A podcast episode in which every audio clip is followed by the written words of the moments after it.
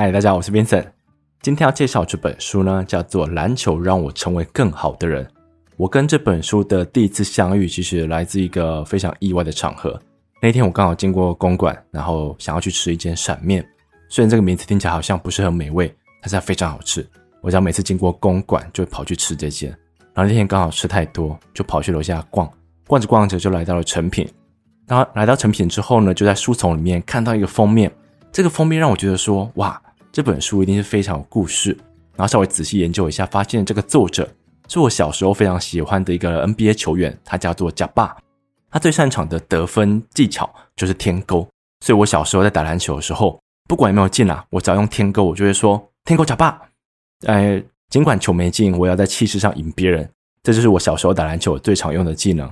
然后再讲回到这本书，我在书局里面稍微看一下这本书的大纲。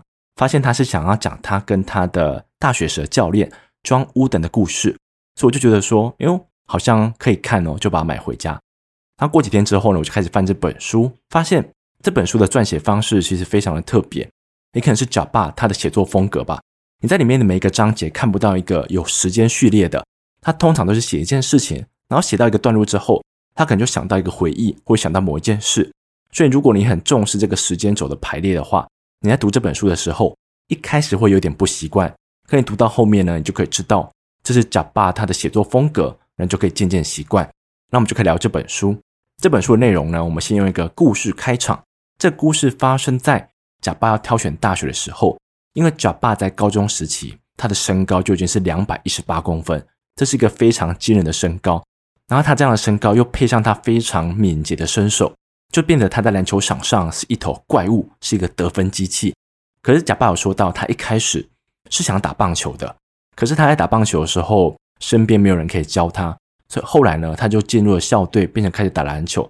发现篮球他也打得不错啊，所以就开始打篮球了。就这样子，没有什么曲折离奇的故事，就单纯只是因为没有人教他棒球，所以他只能学篮球。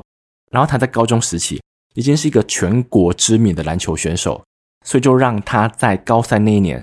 就让他收到那种如雪片般的大学邀请函，这些邀请函都是写说希望贾巴可以来他的大学里面就读，顺便加入他们的篮球队，然后学校可以提供全额的奖学金。然后贾巴就在这几间里面挑几所他自己喜欢的，然后他挑选的条件其实就是这间学校里面的篮球队到底厉不厉害。然后他考虑的其中一间就是 UCLA，也就是加州大学洛杉矶分校。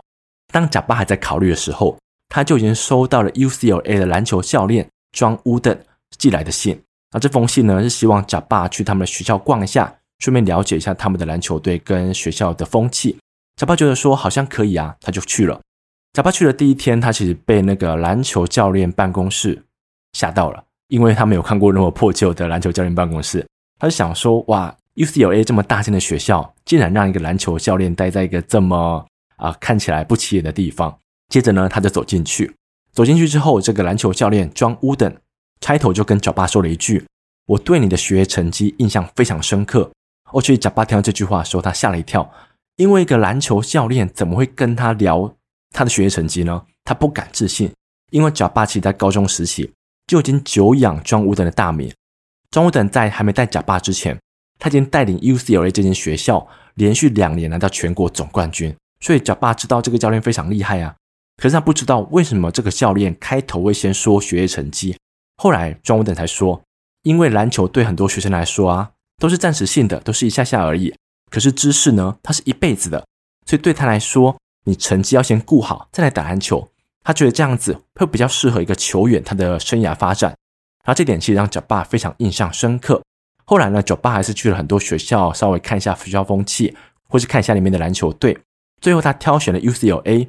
也是因为庄乌登是所有教练里面唯一会在乎一个人的生涯发展的，这让贾巴选他的原因。当贾巴进入学校之后呢，其实他的篮球队的队友都是全国各地的篮球好手，有一些在高中时期就已经打出名堂的，或者是他是一个很强的后卫啊，或者是一个很强的前锋，这些人都在他的队伍当中。然后当他们要去上第一堂课的时候，其实大家都非常的啊兴奋，因为要被一个传奇教练来教课了。自己大大家都很紧张，也很开心。然后等到这个教练进到了体育馆里面，跟大家打声招呼，说：“嗨，那我们今天就要来教第一堂课。第一堂课呢，我们要学怎么绑鞋带跟穿袜子。我记得当下贾爸跟他的队友听到这段话，大家要吓一跳，不敢置信。他想说，我们是来自各地的好手，结果要跟这个传奇教练学习怎么穿袜子。他还没从震惊中回过神来，这个庄乌等还真的把他鞋子脱下来，把他的袜子脱下来，就现场教大家怎么穿袜子。然后当他在边教穿袜子的时候，他引用了一句来自富兰克林的话，这句话是这么说的：“只因为缺了一颗钉子，就丢了铁蹄；只因为缺了铁蹄，就丢了战马；只因为缺了战马，就丢了骑士；只因为缺了骑士，就丢了胜仗；只因为缺了胜仗，就丢了王国。一切都只是因为缺了一颗马蹄钉子。”庄乌登会引用这句话呢，是因为他认为，如果你今天没有把袜子穿好，袜子在你脚里面就会出现皱褶。然后你的脚如果跟这个皱褶一直摩擦的话，就会长出水泡，水泡可能就会让一个球员坐板凳，坐板凳呢，你有可能就会让球队输球了。这就是庄乌登想要教给他们的东西。然后等庄乌登教完之后，这堂课就下课了。这个下课来的猝不及防，大家都不敢置信，他们引颈期盼的第一堂课就结束了。这是我觉得庄乌登非常有趣的地方。我觉得这蛮体现他的价值的，因为你可以从庄乌登自己的传记，或是这本书当中都可以看到，他很要求一个人最基本的东西。他觉得你今天要在哪一个行业有所成就，或是在哪一个领域特别厉害的话，这个领域这个行业里面的最基本功都是最重要的。然后这样的想法，其实在他训练队员或者是在比赛的时候，你就可以看到，因为他最常跟选手讲的一句话就是说，你不要抱持任何希望。因为希望是留给没有准备好的人，这样一句话听起来好像有点臭屁，但其实不是，是因为庄屋的人认为啊，一个球、一个选手或者是一个球员，应该在还没比赛之前就把自己的状态调整到最好，让自己的体能达到巅峰。在这种情况之下，你再上场嘛，你不要等到上场之后，你再渴求一些运气，或是渴求一些希望到来，然后你希望借由这样子的运气让你赢球，他认为这样子不切实际的。这样子的心态其实让我想到一个故事。这个故事是来自 Kobe Bryant。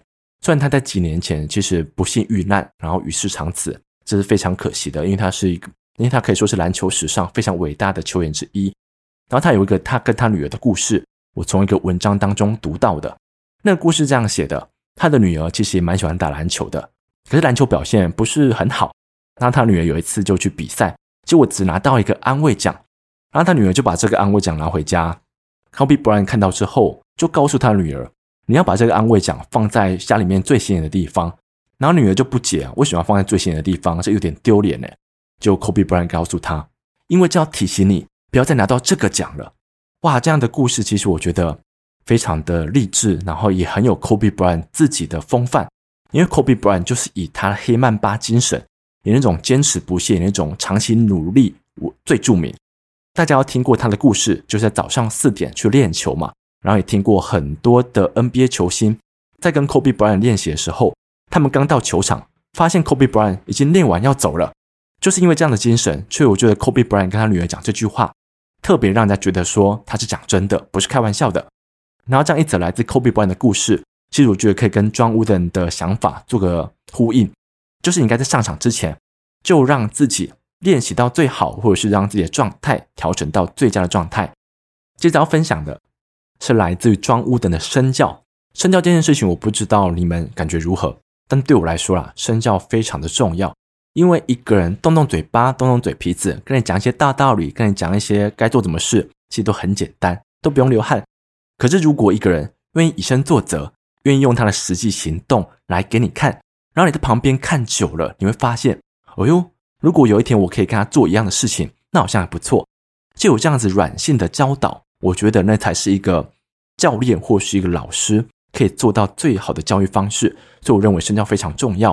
然后在这边要讲到庄乌登的身教，贾巴在这本书当中提到一个画面，就是其实每次比赛结束之后啊，留到最后的都是贾巴跟武登教练。那贾巴是因为他要接受媒体的访问，还要帮球迷签名，所以他留到很后面。可是武登教练呢，他是留在更衣室里面，把整个更衣室打扫的跟刚来的时候一样，因为他认为，不管今天赢球输球，你今天大牌小牌，你应该都让更衣室恢复到最原始的状态。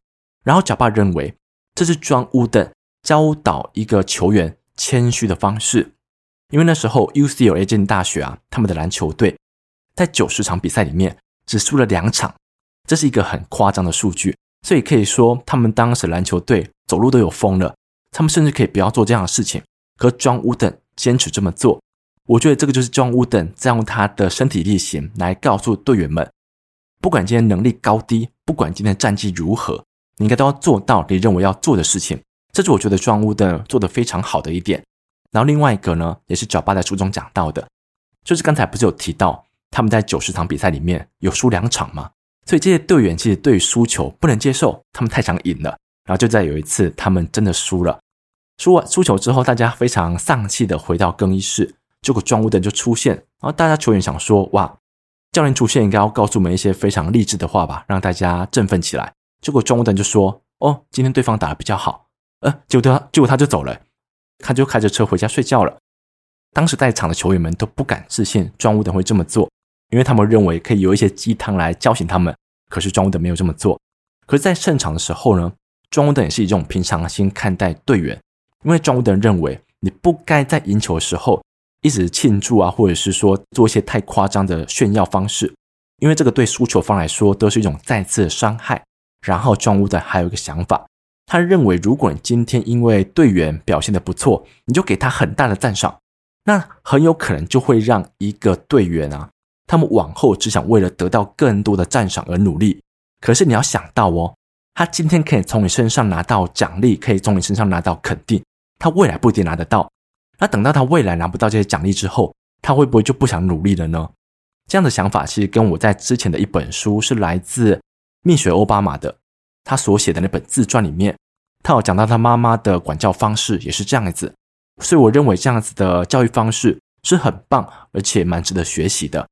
可我觉得庄务的做到的平常心其实非常难做到，因为我自己在生活中啊，都知道平常心很重要哦，都放在心上。可如果你今天啊，假设我的工作比较轻松，然后薪水比较少，然后有一个朋友他的薪水比较多，然后可是他比较累，在这种时候呢，你都不会看到你比较轻松这一面哦，你都会看到你薪水比别人少这一面，所以你就一直跟他做比较嘛，发现自己是输方，然后你就把这件事情挂在心中。你都知道平常心很重要哦，可是你还是不想输给别人，所以我觉得有些道理啊，要真的履行在我们的生活当中，或者是融入我们的行为里面，其实都非常的困难。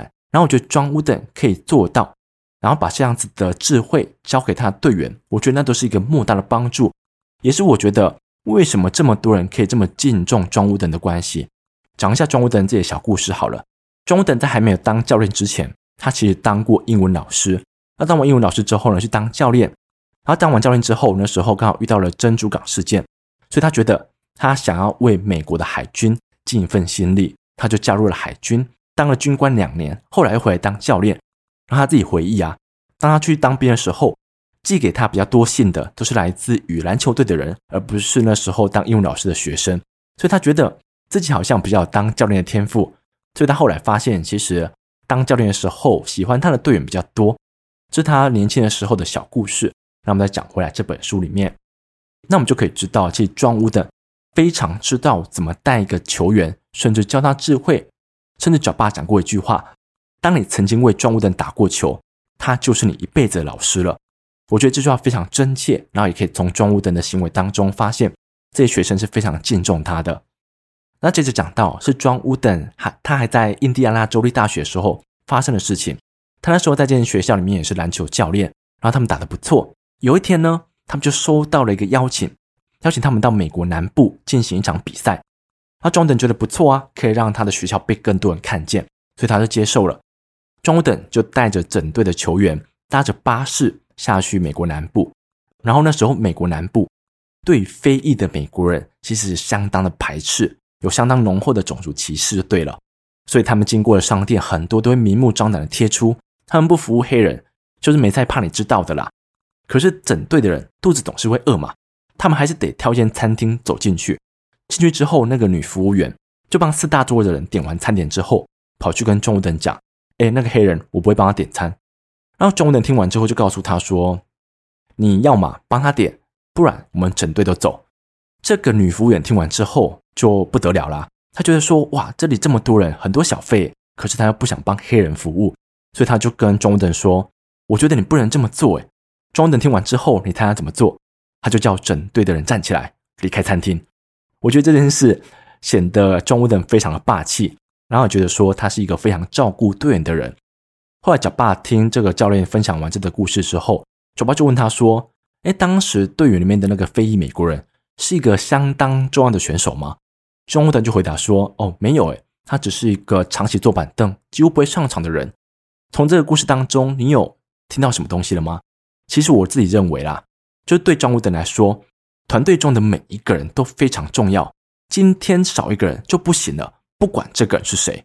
我们在生活中可以如何学习呢？假设你今天在经营一间公司，或者是你在带一个团队，或者是只是家庭成员，我们应该都把这样的精神放在我们的行为当中。假设你今天带一个团队好了，你们在执行一个专案，那如果今天你为了整体的利益啊，你让一个人被贬低，或是让一个人信心大减，你觉得这样子对整个团队来说是好的，只是要牺牲一个人，你觉得没关系？那其实久而久之，你的其他队员会看到。哦，你今天可以为了整体利益而牺牲一个人的利益，那改天会不会换我呢？我觉得长此以往，你就会失去了大家对这个团队的信心，或是对你的信任吧。你到最后就会带不动这些人，这是我觉得带团队当中非常重要的一件事。如果你今天不把每一个人看得同等重要的话，其他队员一定会有天想到，那个人会不会以后就是我了？所以带带团队的时候，你要相信每个人都同等重要的。接着要分享下一个故事呢，是发生在二零一五年。二零一五年的时候，其实庄乌登已经过世了五年。然后这样的故事呢，得往前推到一九六八年。那时候，贾巴为了去抗议美国政府，那抗议什么呢？抗议关于非裔美国人遭受到虐待或者是不公平待遇。因为在一九六五年的时候啊，有一个民权运动领袖，他叫做迈尔坎 X，他在一个演讲当中被三个伊斯兰教成员刺杀。这件事情其实当时让很多非裔美国人不爽，站上街头，结果被美国政府派出来的军方镇压。而这件事情是当时闹得沸沸扬扬。接着不久之后，在一九六八年，金恩博士，我相信很多在历史课本上都曾经读过他的大名，他就在酒店里面被刺杀了。当时金恩博士被刺杀之后，也是有好几千名的非裔美国人站上街头，结果同样又被美国政府镇压，镇压的方式又非常的粗暴。也是因为这样子的镇压方式，让贾巴不爽。贾巴自己认为说啊，他今天有篮球这个东西，篮球好像就变成了他的独木舟。他今天可以乘着这个独木舟穿过这个湍急的河流。可是他的同胞们，他们没有独木舟啊。他的族人跟他一样的非裔美国人，竟然被美国政府在大街上直接殴打，直接喷洒一些催泪瓦斯。他看不下去，他不想要背弃他的族人，所以他在一九六八年的时候拒绝参加。奥运的美国代表队这件事情在当时其实闹得满城风雨，很多人都站起来说：“哎，贾巴，这个国家给你一切资源，就我叫你帮他打一场球，你却不肯。”然后贾巴就是因为这样的舆论啊，他当时压力非常大。可是那时候武登教练却不曾跟贾巴讨论过这件事，而贾巴自己也认为啦，因为武登教练是个白人，要跟他谈种族议题其实太为难他了，他也没跟他谈过。可就在二零一五年的时候，有一封信。寄到了贾巴家中。这封信的寄件者是一个老妇人，可是里面的笔记呢，是武登教练的笔记。这个老妇人就跟贾巴说，当时啊，他为了贾巴不想参加奥运这件事，就跟武登教练抱怨，去抱怨说为什么贾巴这个人不想参加奥运啊？然后武登教练呢，就用这封信来回复他。这封信是这么写的：他说，对于这个十分特立独行的年轻人，他的言论我也十分困扰，但我曾多次看过他。被当面说：“嘿，你瞧那个巨大的黑怪物，又或是你有没有看过那么大只的黑鬼？”正常来说，一个心智成熟的大人，在这种情况之下都会怒气冲天的。我真的害怕哪一天他飞黄腾达了，能带给他的只是内心平静的替代物。如果你可以像我一样理解他的处境，你就会知道他所承受的远比他宣泄出来的还要多更多。信都写到这边。贾爸在二零一五年的时候读到这封信，他觉得非常感慨。第一个感慨呢，是认为说，庄务登明明是挺我的，可是他在当时为什么没有跟我讲过这件事？更何况他在背后帮我写了这封信，帮我平反，他也没跟我讲过这件事。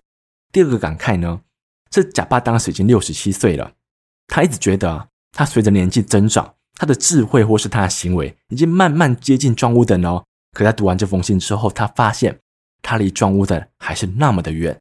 这封信所代表的，其实就是庄乌登常常说的，他认为行善本身就是一种奖励的。你去谋求赞赏，去谋求别人的肯定，只会抵消你的善行。这段话，我相信你在很多地方都曾经看过，甚至读过。可就像我刚才讲的，你要把这样的道理，把这样的准则放在我们生活中，是多么难的一件事。然后庄乌登竟然可以做到，就像是我好了，我今天帮朋友做一件事，我保证我隔天一定会告诉他，哎，我昨天帮你做什么事？哎，快感谢我吧，或者想得到一些赞赏。可庄乌登却可以忍那么久。忍到他都过世了，他都不曾跟贾巴讲过这件事。但是我认为庄乌登非常令人敬佩的地方。关于这本书，我比较喜欢的部分，我就分享到这边。最后想跟大家聊一下我对这本书的心得。读完之后，我就有一个感觉，就觉得说，如果我们可以在生命当中可以有一个亦师亦友的好朋友，我们在成长过程当中互相陪伴、互相支持。他懂我，我懂他。我需要安慰的时候，他可以支持我。我觉得有这样子的人在生活当中会非常的棒。我相信大部分的人在生活当中一定有这样子的陪伴。然后我自己也蛮幸运的，我从小到大有一群啊、呃、虎群狗党嘛，或者是说一群好朋友就对了。这群好朋友呢，的确在我的生活当中扮演了非常重要的一部分。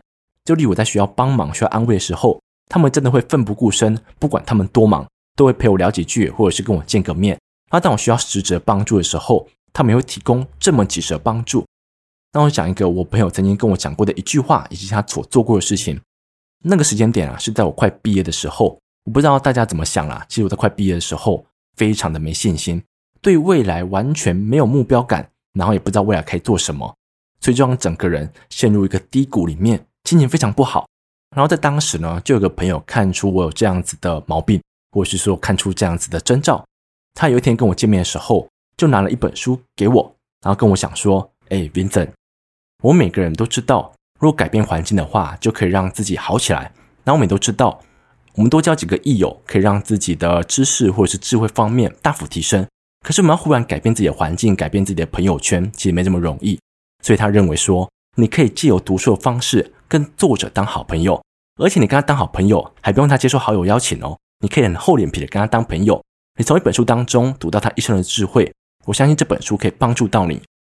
当时我朋友跟我讲这段话的时候，其实我非常的感动，因为我觉得说，哇，我的朋友真的知道我在想什么诶，他知道我现在非常的低潮，他知道可以透过这样子有点啊、隐晦的方式来提点我，或者是来救救我吧，就是让我好一点。那我也是因为这样子，慢慢的喜欢看书，虽然看书的速度还是非常的慢呐、可是我还是很感谢这个朋友在适时的时候跳出来帮助我。最后还是要补充呢，我觉得这本书是怎么样的人？第一个。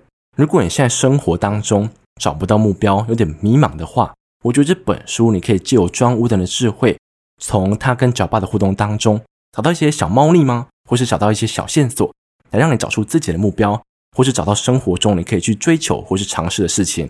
然后第二种呢，就是你单纯好奇贾巴或是庄乌登这两个人。我猜如果你好奇这两个人的话，基本上就是 NBA 的球迷。这两个人的故事，我觉得都非常的经典，也非常的好看。如果你喜欢他们两个人的话，我觉得这本书非常值得你买来阅读。然后最后想送给大家一句：庄乌登的人生哲学吗？或者是教球的哲学都可以啦。他说：每个人想追求的，无非是丰盈和充实的人生，只不过篮球选手是借由篮球来达成这个目标而已。我觉得这句话酷的地方在于，我们可能会有不同的职业、不同的专长，可是我们想追求的，无非就是一个充实的人生，不是吗？那么有时候可能过度的执着，或者是走火入魔了，然后在这种情况之下，我们就会忘记我们本来想追求的东西是什么了。我觉得这句话的出现，就可以适时的提点我们，或者是适时的提醒我们该注意哪些事，该重视的事情是什么。今天就分享到这边，谢谢你们。